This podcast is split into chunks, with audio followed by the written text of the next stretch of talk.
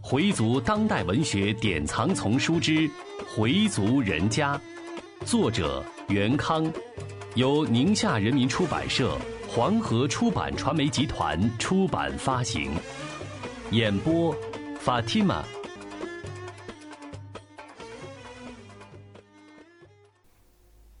第七集：儿女不省心。邵恒的二女儿佩文正开着他那辆白色的神龙富康飞奔在高速公路上。佩文把速度提高到一百一十公里后还不松油门，车里正放着李娜的《青藏高原》，最后的那个拖腔拔得很高，声音高高抛起，穿透云层再跌落下来，像条舒展的抛物线。他觉得自己好像随着那高高的音符飞上了天空。在空中画了一个大弧，又轻轻地落下，感觉倍儿爽。佩文的身材、相貌乃至性格都酷似他的母亲，大大咧咧，什么都不在乎。刚端上的菜，他就能伸手捏一口，毫无顾忌。跟父母说话，从来都是你你的，不用您。但在他的公婆面前，还比较收敛。从怀柔送完丈夫回来，佩文顺便又看了那里的房子，觉得不太满意。她已经看了好几处了，都没有十分中意的。她准备在郊区买一处房子，假期可以到那边去住，平时就让老爸老妈住。郊区空气好，养狗也不受限制，春节还可以放爆竹。现在有不少人家在远郊区购置房产。有朋友还向他建议，在远郊花几万买个农家小院儿，再花几万装修一下，老爸老妈在那儿一住，还可以开点地种种菜什么的，比买别墅便宜。他觉得这也是个好主意。本来他准备下周的公休日跟老公一起去怀柔一个度假村玩，他接到爸爸的电话，说下星期要去鲁景游坟，周日还要给祖父办周年。他一听就有点烦。爷爷的十周年，大家凑一块儿聚一聚不就得了？还游什么坟，念什么经呢？人家说咱们回民事儿多，我看呢就是事儿多。佩文的观点和他母亲一致。佩文长得没他姐姐高，但可比姐姐胖。人家说女人有了孩子才会发胖，她现在也没有孩子啊，怎么也胖上了？有一阵子，她拼命的减肥，喝减肥茶，去健身房，不吃甜食。体重倒是减了五公斤，但钱没少花，罪也没少受。他没有再坚持，结果体重又上去了，就赌气不练了。就这体型，喝凉水都长肉，没办法，随他去吧。佩文是属于比较新潮的那一派，芳龄二十八，还是青春好年华，世界仿佛就是为他们这一代人设计的。该挣钱就拼命的去挣钱，该消费就大把的去消费，该玩就痛痛快快的去玩。单位的工作每月就忙那么七八天，其余的时间基本上自己支配。有时帮助人设计设计广告、商标，有时还跟几个朋友去拍个什么片子。兴趣来了，还去帮走穴的搞搞舞美设计。总之，他的外快收入比他的工资多几倍。他有自己的住房、车。差不多每个星期都能出去玩他们没打算要孩子，要孩子干嘛？自己受累不说，培养一个孩子要花多少钱？投资太大，几十万甚至上百万都打不住。而且不光是钱，还得搭上你大半生的精力，哪儿有时间去自己享受啊？等自己想玩玩吧，也不想动了，惨不惨呐？继承是独生子，他父母都盼望有个孙子或孙女儿。但佩文说了一大堆不要孩子的理由，继承点头说：“可也是。”继承没他能干，人有些木讷，做事犹犹豫豫，缺少男子汉的魄力，很让妻子瞧不起。继承在一个很不起眼的博物馆工作，工资不高，奖金也很少，但他没有什么嗜好，不吸烟，也很少喝酒，除了聚餐什么的，一般情况不独自去喝酒。他的唯唯诺诺曾引起佩文的反感，怎么数落他，他都不会发火。佩文冲他大嚷大叫：“你他妈能不能冲我发通火呀？”说他缺乏男子汉气质。继承一脸的哭相，无奈地说：“人家就是喜欢你嘛。你能力强，我能力弱，可是家里不能两人都强呀。要是都很强，不就得老吵架了吗？丈夫甘愿当片衬托红花的绿叶，佩文气得想咬丈夫一口，最后只好在他的脸上狠狠地亲了一口。佩文很欣赏自己母亲的人生哲学：活一天就得让自己快乐一天。妈妈老了吧，倒越活越有滋味儿了，她的生活很充实。佩文也喜欢这样，不爱受谁管着，想怎么着就怎么着，没人限制。她不喜欢爸爸那种活法，太死板了。除了下棋，没别的爱好。不像妈妈能唱又能跳，还时不时去外地旅游旅游。人活着为什么？就是吃喝玩乐，窝窝囊囊是一辈子，痛痛快快也是一辈子，何必不让自己痛痛快快呢？佩文知道自己的父母关系不和，但他很少掺和他们之间的矛盾。虽然他有自己的看法，但他并不站在哪一边。遇上父母吵架，他就干脆走人，随他们去吵。爸爸太窝囊，虽然是个教授，但却没什么作为。男人就应该在事业上有些成就。他真不知道父亲的教授是怎么评上的，大概就沾了文化大革命前毕业的大学生的光吧，否则现在肯定不行。妈妈呢，又过于张扬，缺乏女人味儿，老跟自己丈夫较劲儿有什么用？除了家庭不和之外，还能有什么？妈妈在爷爷奶奶家不受欢迎，跟妈妈的性格太张扬、咋咋呼呼有关。妈妈说话有点不分场合，也不管人家爱听不爱听。腾的就凉出去了，当然会招人讨厌。可悲的是，妈妈自己并不觉得。另外，妈妈把爸爸管得也太严了。有时佩文很可怜爸爸，都年近花甲了，什么乐趣都没有，钱又让妈妈管得死死的。有时他背着妈妈偷偷塞给爸爸几百。爸爸要是给爷爷办周年，佩文真是不想去，要不就跟着他们去趟卢锦，再给几百块钱得了。钱还不能交给妈妈，得直接给爸爸。佩文小时候，爸爸的确很疼他，什么事儿都顺着他。在学习上，爸爸给他的帮助也不少。他总也忘不了自己在高考时，爸爸每天在考场外等他的情景。天那么热，他从考场出来，爸爸在太阳底下向他招手，把一罐冰镇的饮料递给他。他当时接过饮料就喝，也没有让爸爸喝一口。现在想起来，那时自己真不懂事。还有一次，佩文印象最深的是中考那年，几何课忘了带圆规，爸爸冒着大雨给他送到学校时的情景。他接过圆规，望着父亲的身影消失在大雨中，当时他真的感慨万千。这使他联想起朱自清先生写的《背影》，他觉得这些年自己在变，变得有些自私，变得有些不管不顾。他觉得对爸爸的关心太少了。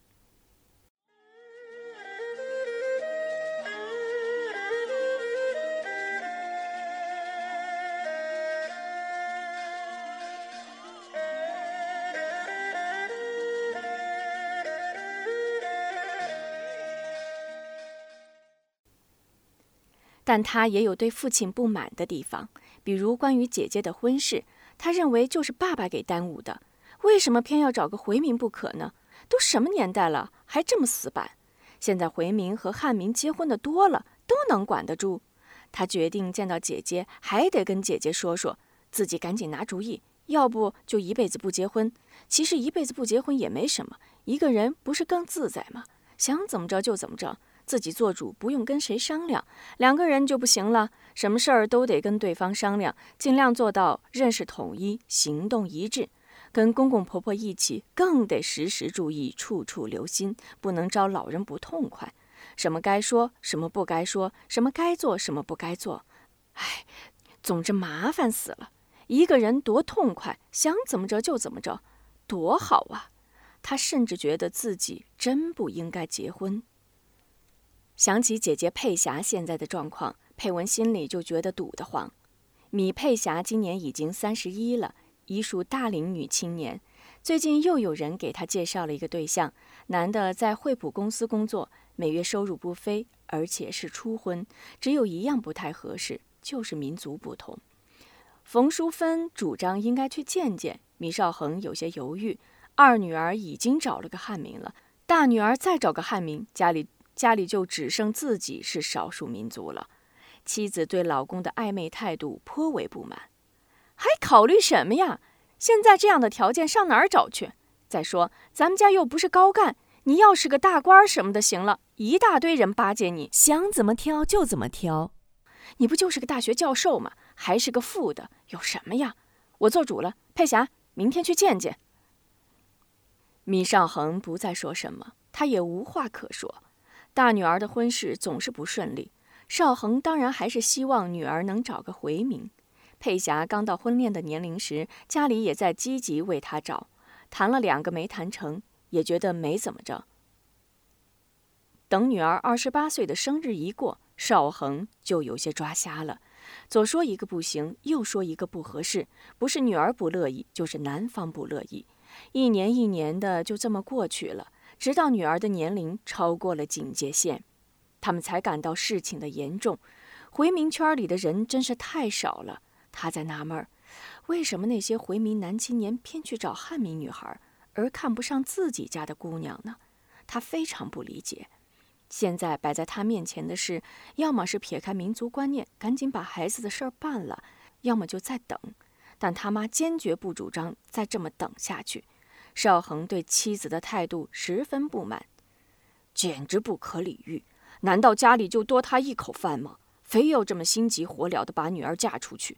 再说，已经又托了几个人帮忙找，万一找到合适的回民青年，不是很好吗？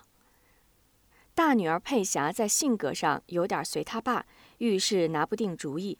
其实他曾暗恋过中学时的一个同学，他叫齐松年。齐松年因为高考落榜，觉得很没面子，就没再和佩霞联系。佩霞虽然也找过他，但齐松年总感到很自卑，见面时也没有以前那么热情，佩霞也就没再去找他，两人的关系就断了。有了这次的失败，佩霞好像对自己没有了信心，一切都无所谓了，别人提了就去见见。谈就谈谈，对方觉得他很高傲，就不再来往了。佩霞呢，仍然是无所谓的样子，不成就不成。现在她觉得一个人也挺好，女人非要结婚吗？她现在讨厌谈论这类话题。对父母，她百分之百的孝敬。但她很少跟父母一起去亲戚家串门儿，一串门儿，人家就会提到他的个人问题，他腻歪谈论这件事儿。对于去游坟呐、办周年呐，也不感兴趣。他有些怕见这些亲戚，虽然亲戚见了他已经不再提婚姻方面的事情，但他还是觉得自己在他们当中是个另类。但爷爷的十周年是无论如何也要去的。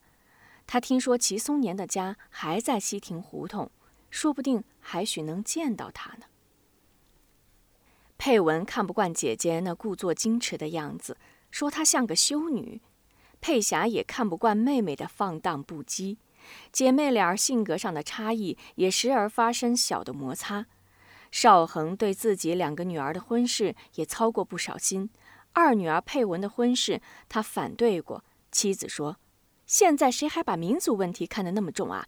你跟我不也过了这么多年了吗？那会儿不是你？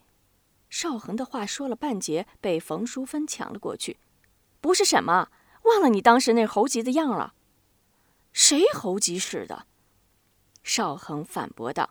冯淑芬用手戳着邵恒的脑门儿：“你你你，就你！”